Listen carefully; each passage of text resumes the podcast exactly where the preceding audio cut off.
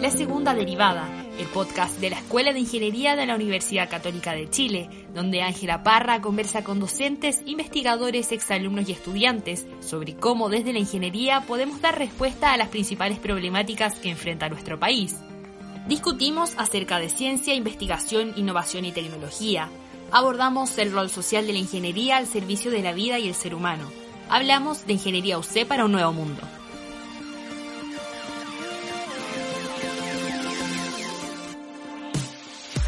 Educación de calidad para todas las personas y un sistema de transporte eficiente son algunas de las problemáticas que preocupan a los ciudadanos del país y que en un contexto de pandemia y distanciamiento social han planteado nuevos desafíos en definición de políticas públicas, desarrollo tecnológico y disponibilidad de recursos. ¿Qué será necesario para continuar avanzando? ¿Qué acciones debemos tomar hoy para asegurar un mejor futuro en estas materias? Sean muy bienvenidos y bienvenidas a un nuevo capítulo de la segunda derivada del podcast de la Escuela de Ingeniería UC.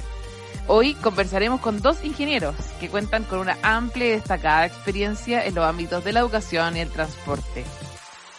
Quiero presentarles a Tomás Ricard. Él es ingeniero UC, máster en Administración Pública y Desarrollo Internacional de la Universidad de Harvard y cofundador y director ejecutivo de Enseña Chile.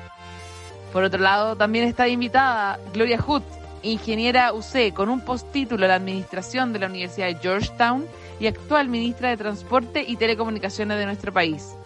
Tomás, Gloria, sean muy bienvenidos. ¿Cómo están? Hola, ¿cómo están? Buenas tardes. Gracias Ángela por la invitación, un honor estar aquí con la ministra.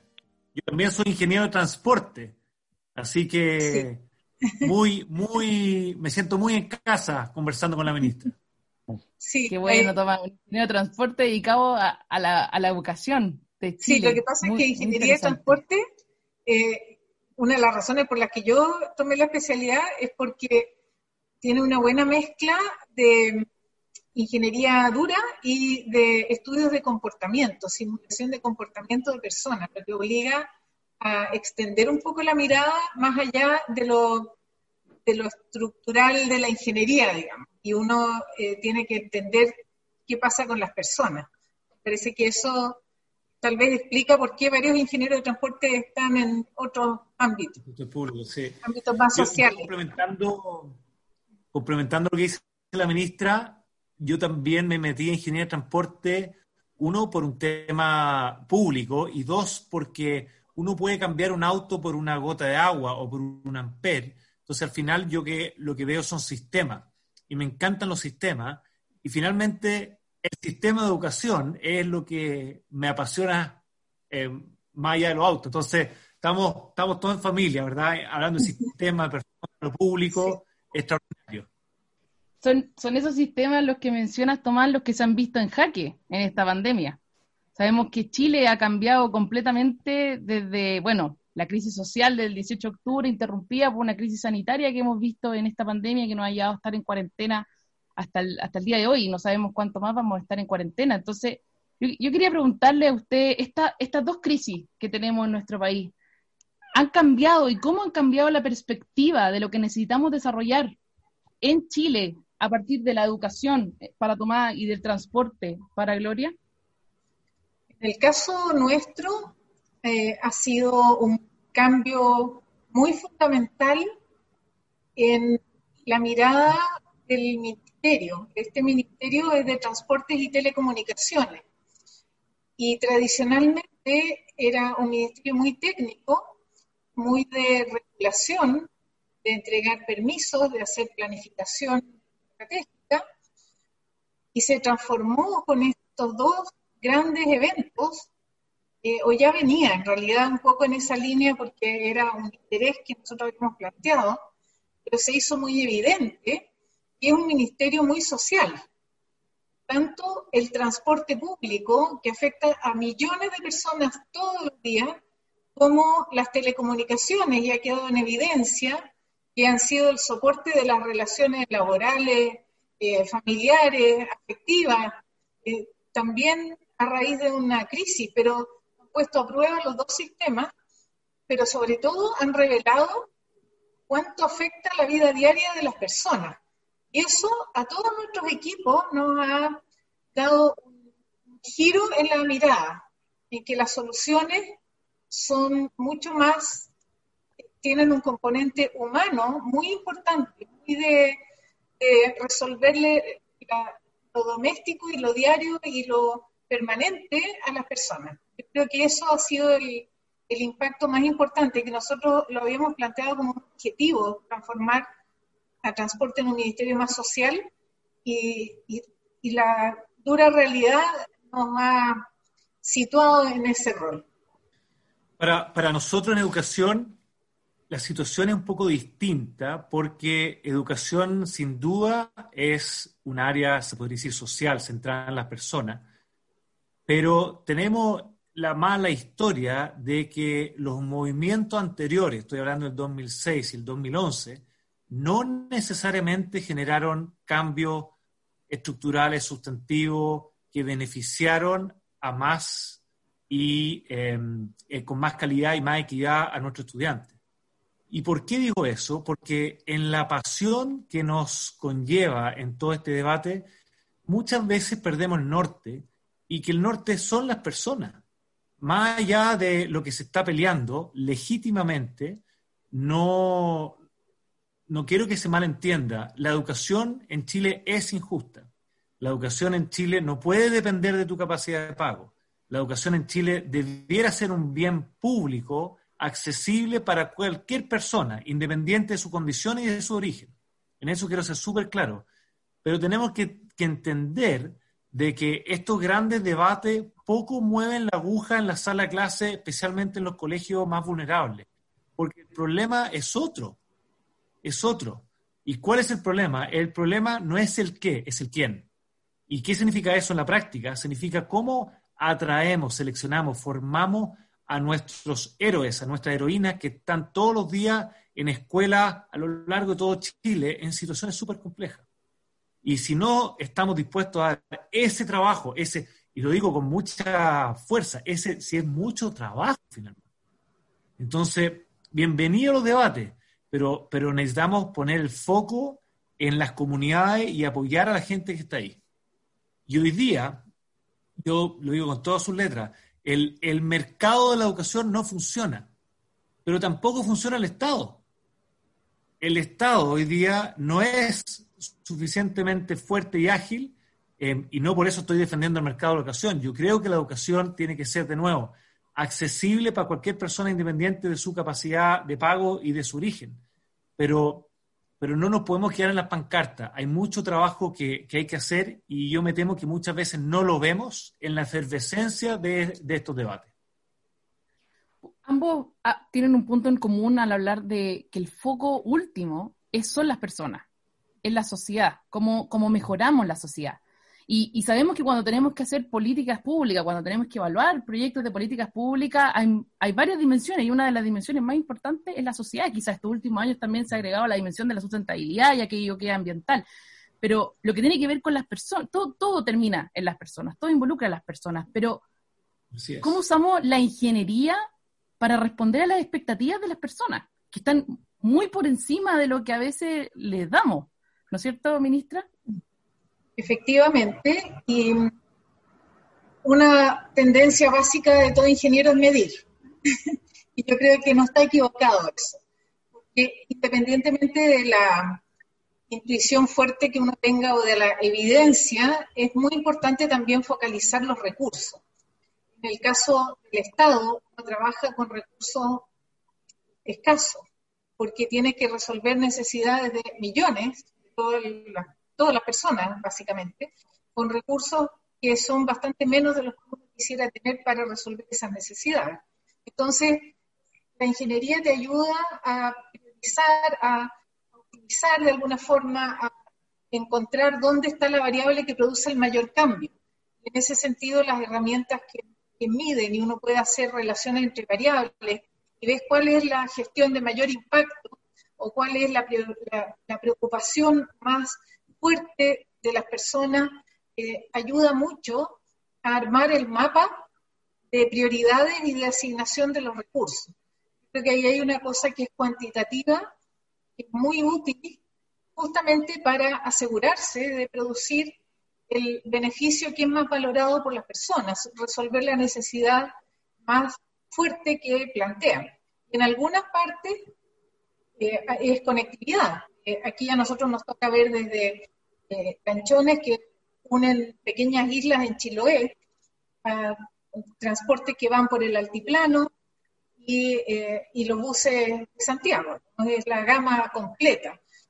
y eso importante dimensionarlo, porque son muchas las necesidades y los recursos, como digo, son escasos. La ingeniería también ayuda mucho en que, por lo menos a mí me, siempre me estimuló mucho la curiosidad, el saber qué se hace en otros países, cómo lo resolvieron en otros sistemas, eh, qué se ha publicado recientemente. Yo en la escuela me pasé la mitad del tiempo en la escuela en la biblioteca eso todavía lo mantengo y leo mucho y mucho y después hice consultoría, entonces me quedó el hábito.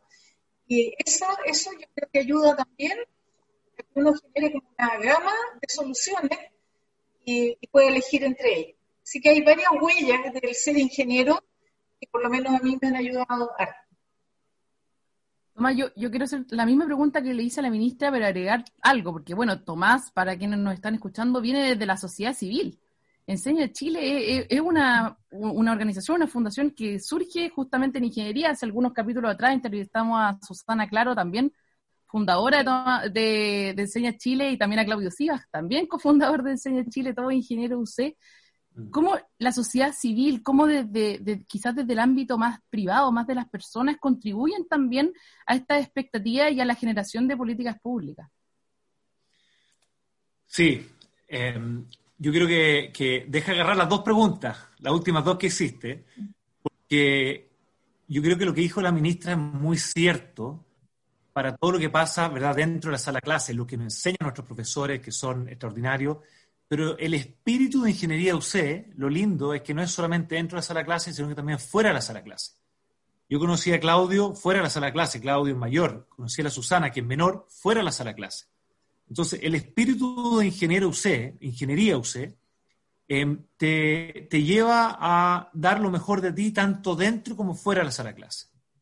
Y, yo creo que es importante dar ese mensaje. No basta con darlo solamente dentro de la clase, o alguno, quizá más, como excusa, lo dan solamente fuera y no dentro de la sala de clase. Entonces, el espíritu de la, de la escuela de ingeniería es dar lo máximo tanto dentro como fuera de la sala de clase. A mí me tocó desde, formar encuentros de ingeniería. El quinto encuentro interno lo, lo, organicé. Me tocó ser árbitro en el ring de box. No sé si sigue el ring de box. Me tocó. No sigue, no sigue. ¿Qué es eso? A mí, no, eso yo no lo vi en la escuela. Los trabajos. bien Pero, pero esa formación dentro de todo holística, si tú lo dejas todo, tanto dentro como fuera, te lleva, a mi juicio, a a ver la sociedad civil con mucha humildad. ¿Por qué? Porque como dije antes, en el mundo no es blanco y negro, no es mercado o Estado. Hay mercado y hay fallas de Estado. Y, la sociedad civil existe porque hay una o las dos o ambas. Yo siempre, eh, siempre hemos hablado de que mi trabajo es cerrar Enseña Chile lo antes posible. ¿Por qué? porque el sistema, la institucionalidad vigente, corrigió sus errores.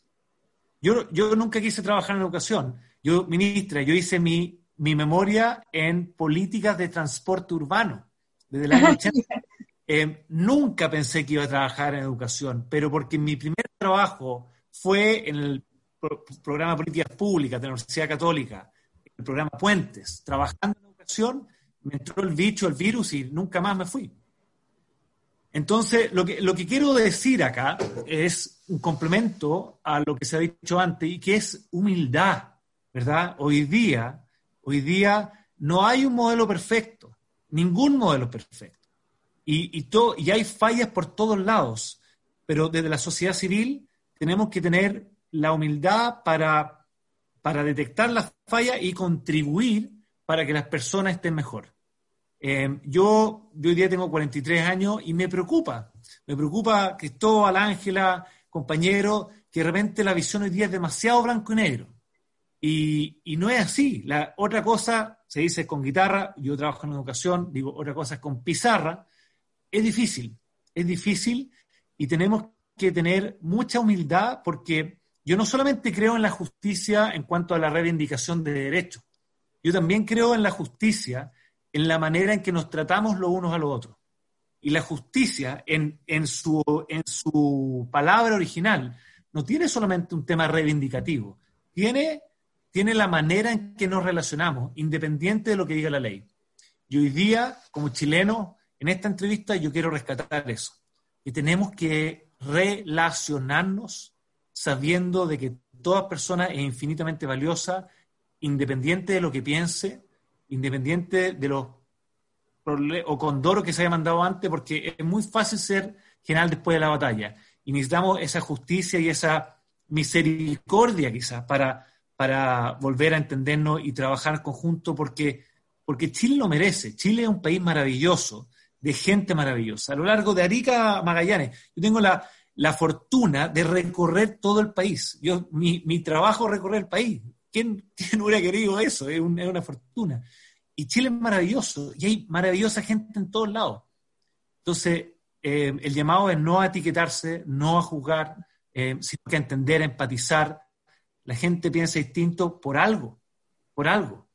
Y, no por, y, y, dejar de, de, culpar, sino que empatizar, tratar bien, y yo creo que es el Chile que queremos.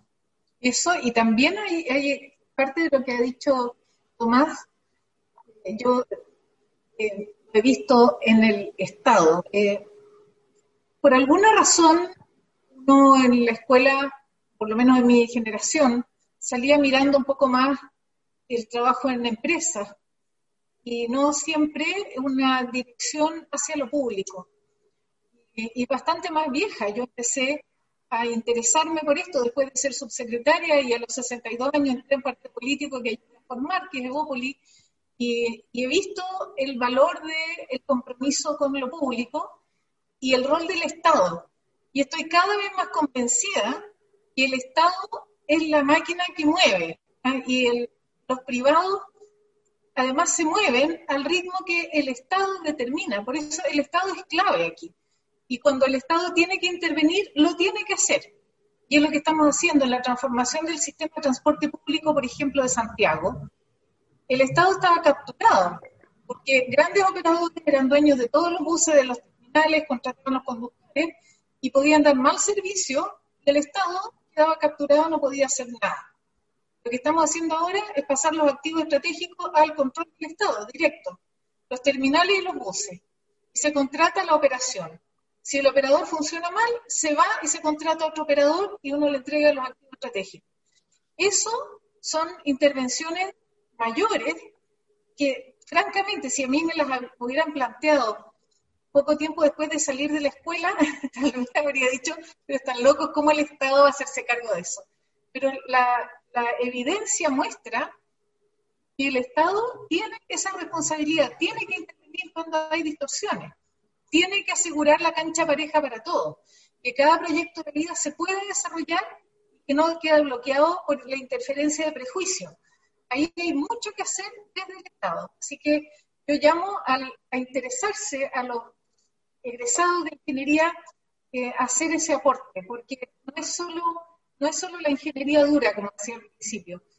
Esto es lo más importante, es cómo construimos una mejor sociedad. Y en eso la construcción de los ingenieros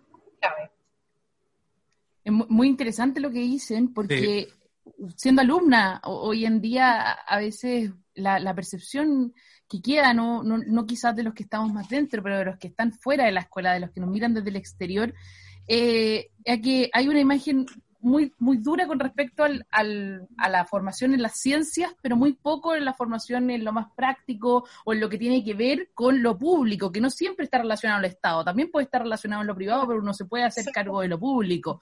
Entonces yo, yo les quiero preguntar, ¿qué debemos hacer para estrechar este lazo entre la ciencia, la tecnología y los problemas públicos, porque se ven lejanos, se ven lejanos. Pero en realidad, en este podcast, a lo largo de los capítulos, hemos mostrado que está mucho más cerca, pero yo sé que ustedes están, como se dice vulgarmente, con los pies en el barro metidos en problemas públicos, y además son ingenieros. Entonces, ¿cómo? ¿Cómo, cómo estrechamos este lazo? Eh, yo creo que hay que tomar eh, oportunidades que aparecen. Eh, uno, esta pregunta se la hace, yo me la he hecho mucho tiempo, yo desde que egresé de la escuela el año 82.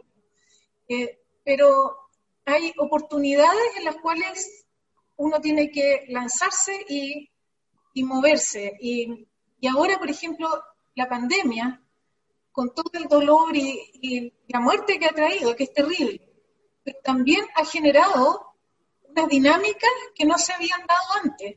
integración entre personas de salud, entre personas de, las universidades, eh, competencia es que eh, el equipo de la Universidad de Chile ha hecho unos análisis increíbles de movilidad que han ayudado mucho a tomar decisiones de eh, protección sanitaria. Son todas cosas que uno hubiera esperado que ocurrieran, pero que a lo mejor no había una oportunidad concreta para afirmarlas. Y creo que ahora el giro que se ha dado el mundo es tan grande que, deberíamos estar muy conscientes de que es una, una base para construir esas relaciones de manera más estructurada y más permanente. Estamos mucho más frágiles todos. Creo que esa fragilidad eh, nos va, como decía, tomar la unidad, eh, ver que necesitamos integrarnos, que todos podemos aportar eh, y que no hay una verdad, no hay una cosa eh, segura, digamos. Eh, y esa incertidumbre también es buen terreno para construir redes más poderosas entre distintas disciplinas. Yo, quiero tomar lo que dijo usted, ministra, porque no puedo estar más de acuerdo. Yo, como le dije antes, hice mi, tesis en políticas en transporte urbano y eso me obligó, además trabajando en políticas públicas, a ir al área de urbanismo y por primera vez fui a lo contador a meterme en los planos reguladores como ingeniero de transporte. Primera vez entendí lo que era un sistema de actividades. y, y, solamente lo traigo como ejemplo, porque usted dijo muy bien la interdisciplina. O sea, nuestra, nuestra formación es muy, llámese, unidireccional.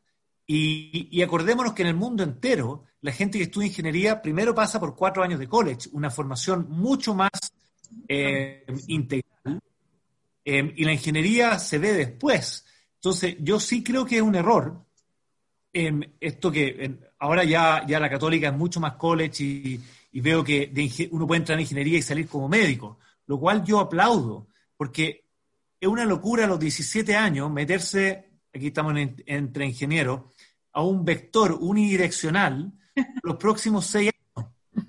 Eh, es una locura eso. Entonces, el hecho de que yo tuve dos, dos hitos importantes en mi vida universitaria desde el punto de vista académico, y lamentablemente todos fueron fuera, es cuando descubrí el mundo del urbanismo. Ahí descubrí lo público, ahí descubrí que efectivamente el Estado pone la música. Y no solamente en el ámbito del urbanismo, no solamente en el ámbito del transporte, en educación también. Segundo, el, hecho de irme, tuve la, oportunidad de irme para, para afuera en intercambio, y ahí, en quinto año de ingeniería, tomé ramos de geografía y tomé ramos de matemática pura. Y descubrí ámbitos de, de mí y descubrí ámbitos del conocimiento que nunca antes había descubierto. Entonces, esto de tener multidisciplina, de, de hacer cosas que no solamente están en el vector unidireccional de la, de la A1 a la A7, digo yo, nuestra sala, ¿verdad? Salir y, dar lo mejor de ti, tanto dentro como fuera del aula, me parece fundamental para los problemas complejos que tenemos hoy día, que son multivariables, multidireccional, multivectorial, nunca en dos dimensiones o en una, o una dimensión. Sí, hay un gran desafío y yo creo que si uno tuviera que ponerlo como en modelo de optimización, la función objetivo es cerrar brechas. Yo creo que tenemos en Chile brechas que no pueden seguir creciendo y brechas que se están generando. Yo lo veo en las telecomunicaciones. Si nosotros no actuamos rápido, la brecha digital puede transformarse en la nueva brecha social. Y estamos de cabeza poniendo subsidios y desarrollando tecnologías que le lleguen a todos. Eh, creo que hay una, aquí hay unos conceptos que son bien importantes, que es la igualdad, pero igualdad entendida en que en todo lo público seamos, tengamos los mismos derechos y el mismo acceso. Cuando uno mira a la ciudad, uno es capaz de entender que en lo privado haya diferencias, que a algunos les fue mejor, a otros más mal, tienen una casa más grande más chica. Pero lo que no es posible entender es que porque uno vive en un barrio o vive en otro, tiene mejores veredas o mejores calles, tiene más árboles o menos árboles, o tiene eh, sistemas de servicios mejores o peores. Eso es algo contra lo que tenemos que luchar. Y, y por eso nosotros nos hemos puesto el objetivo de hacer cobertura digital en todo el territorio, transporte público de la misma calidad en todas las comunas, que hemos hecho con los buses nuevos, tratar de cambiar esa realidad de que porque yo vivo lejos tengo que contentarme con un ambiente eh, que no tiene el mismo nivel eh, de belleza incluso y de bienestar que otros barrios de la ciudad. Pero, y eso encuentro yo que en lo público es imperdonable. Y ahí debemos poner el foco. De todas maneras, yo para, para, cerrar, quería decirles, bueno, se nos aproxima un, proceso constituyente en nuestro país. Independiente del resultado, si tuvieran que tomar un problema de políticas públicas, quizás tomar el área de educación, la ministra en telecomunicaciones o transporte, ¿cuál sería ese problema que sí o sí tiene que estar resuelto por los ingenieros? Quizás no, no por el proceso constituyente en sí mismo, pero por los ingenieros, y qué importante para el país. ¡Uy, qué difícil! Es que son muchos. Ministra, si quiere, si quiere yo, voy, yo voy primero. Em, mira, en este proceso constituyente, independiente del resultado, mi postura es que, dado que el Estado es el que pone la música, ojalá haya un proyecto de modernización del Estado. Hoy día la, la pregunta no es más o menos Estado, necesitamos un mejor Estado, necesitamos un Estado que no que ponga la música, la pone igual. El punto es que sea buena música y que no nos contentemos en el fondo con, un mal servicio. El Estado debiera poder proveer los mejores servicios en educación, por ejemplo.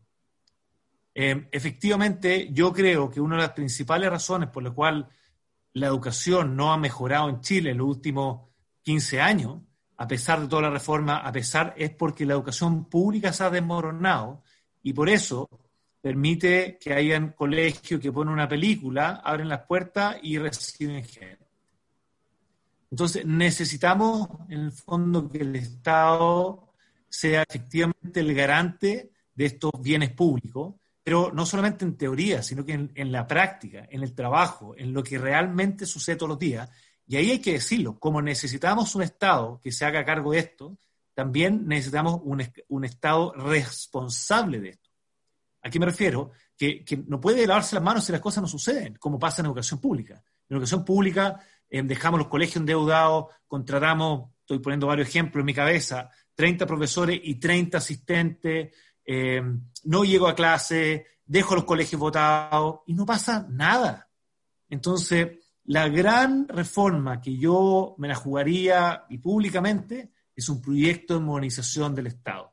Eso para que efectivamente se cumpla, yo me, encuentro con, la ministra por primera vez acá, un grato placer encontrarme con usted y ver que quizás entre ingeniero de transporte nos ponemos de acuerdo que efectivamente el Estado tiene un liderazgo, lo quiera o no, y pone la música, lo quiera o no.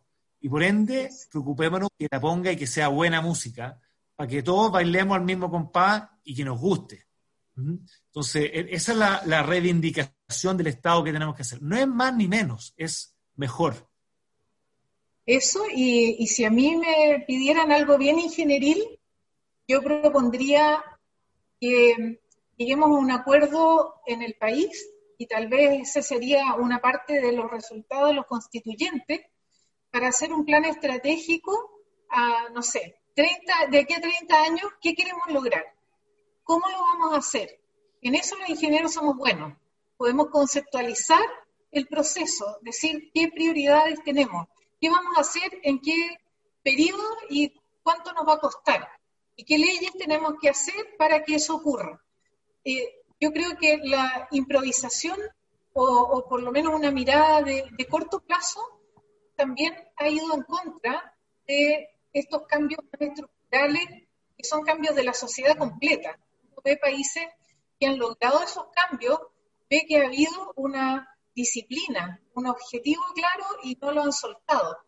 Eso me parece que podría ser una contribución ingenieril valiosa de un proceso constituyente, que los constituyentes tengan un grupo planificador, pero bien estratégico.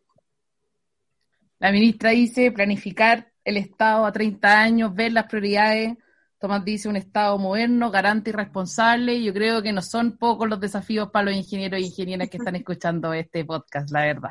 Para, mí misma también, que también estoy entrevistándolo hoy día. Ha sido un gusto tremendamente eh, confortadora esta conversación, ver que, que, el Estado, la sociedad civil y que dos ingenieros trabajan por un Chile mejor, eh, hace que también uno tenga mucha esperanza, esperanza en los procesos que se vienen y en que es tarea de cada uno de nosotros eh, trabajar por, por un Estado mejor también. Si no nos involucramos en el Estado, entonces ¿quién?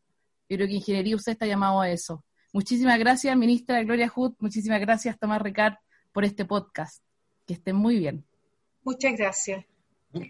Muchas gracias, Ángela. Y solo darle ánimo a todos los estudiantes de Cálculo 1, Cálculo 2, Cálculo 3, que ven que están online. Todos los días, que ven problemas imposibles todos los días. Bueno, esa es la vida. Es, te ponen un problema, tú crees que es imposible y finalmente lo aprendes a resolver. Así que ánimo, buena cara, porque yo hoy día aprecio que nunca esa, esa I1, I2, I3 que nos hacían transpirar eh, largamente. Así que ánimo y un Aprovechen que después es mucho peor.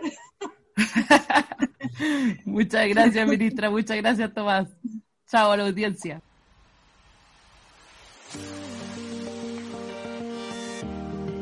Nos vemos en el próximo podcast, donde continuaremos abordando cómo desde la ingeniería podemos aportar al desarrollo de los países.